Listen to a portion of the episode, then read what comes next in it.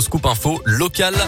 Bonjour Colin. Bonjour Mickaël, bonjour à tous. À la une de l'actualité ce matin, une plainte déposée dans les toutes prochaines heures par la ville de Bourg-en-Bresse après les violents incidents dans le quartier de la Ressousse dimanche soir, le soir d'Halloween. Selon le progrès, quatre jeunes burgiens ont été interpellés par les forces de l'ordre. Avec une vingtaine d'autres individus, ils auraient tenté d'incendier ce soir-là la médiathèque Césaire à deux reprises. Dimanche soir, plusieurs autres incidents ont éclaté à Pont-d'Imbelay, Val-sur-Rhône ou encore dans le Pays Une idée pour occuper vos enfants pour cette deuxième semaine de vacances. L'Office de tourisme de l'agglomération de Bourg vient d'éditer trois livrets de visite à destination des familles pour visiter Bourg-en-Bresse, mais aussi Mayonna et Tréfort, deux villages situés au pied du Revermont. Ils ont été réalisés par une guide de l'Office de tourisme Bressan, elle-même maman de deux enfants.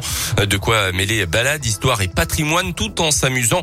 Écoutez les précisions de Jean-Paul Wagner, euh, chargé de promotion et de communication à l'Office de tourisme. yapsınlar. On y retrouve un peu d'histoire, mais pas trop, des jeux, on y retrouve une carte, des mots croisés, des énigmes, on y retrouve des petites euh, chasses au trésor. Ça permet en fait de se balader, de découvrir les petites subtilités historiques de ces destinations. Les livrets facilitent effectivement la découverte de ces villages et donnent un intérêt en fait pour les enfants où effectivement sur une visite de village pur où effectivement il est difficile de capter l'attention des enfants, là on leur donne un intérêt, on leur donne un but euh, ludique, un petit peu pédagogique et euh, à partir de 5 ans la visite devient beaucoup plus accessible et puis ça permet de, partager des instants avec les parents parce que les, les parents sont aussi euh, acteurs dans ces livrets.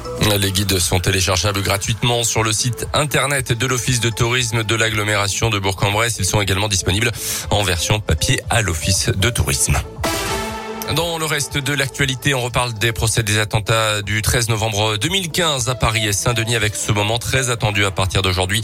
Après les témoignages des rescapés et des proches des victimes, la parole est aux accusés. 14 personnes interrogées sur leur personnalité, leur parcours ou leur passé judiciaire et parmi eux le seul survivant des commandos terroristes, Salah Abdeslam. Ces audiences vont durer quatre jours. Aider financièrement les jeunes, c'est le principe du revenu d'engagement présenté aujourd'hui par le président de la République sur le papier, une aide de 500 euros maximum par mois pour les 16-25 ans qui s'engagent à respecter les étapes d'un parcours menant à l'autonomie professionnelle. Ça pourrait concerner entre 5 et 600 000 personnes par an euh, qui ne trouvent, euh, qui ne se trouvent ni en études, sans emploi, ni formation. Ah, le basket et la Gielbourg en plein doute en ce moment. Nouvelle défaite en championnat à domicile samedi soir euh, face à Gravelines. Cinquième défaite de suite, toute compétition euh, confondue. La Giel est désormais onzième au classement. Ce soir en Eurocoupe, la Giel reçoit Equinox, les Grecs de Promitheas Patras à partir de 20h pour la troisième journée avec comme objectif euh, de repartir enfin de l'avant comme nous l'explique Pierre Pelot. On l'écoute.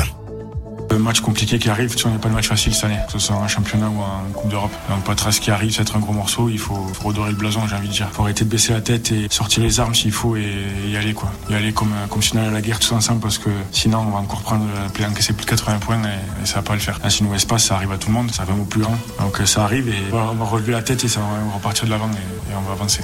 Il faut gagner déjà pour reprendre confiance et continuer pour après recevoir Monaco derrière on sait jamais, on peut faire une très bonne semaine et ça peut nous relancer la saison totalement. Donc euh, il faut pas lâcher.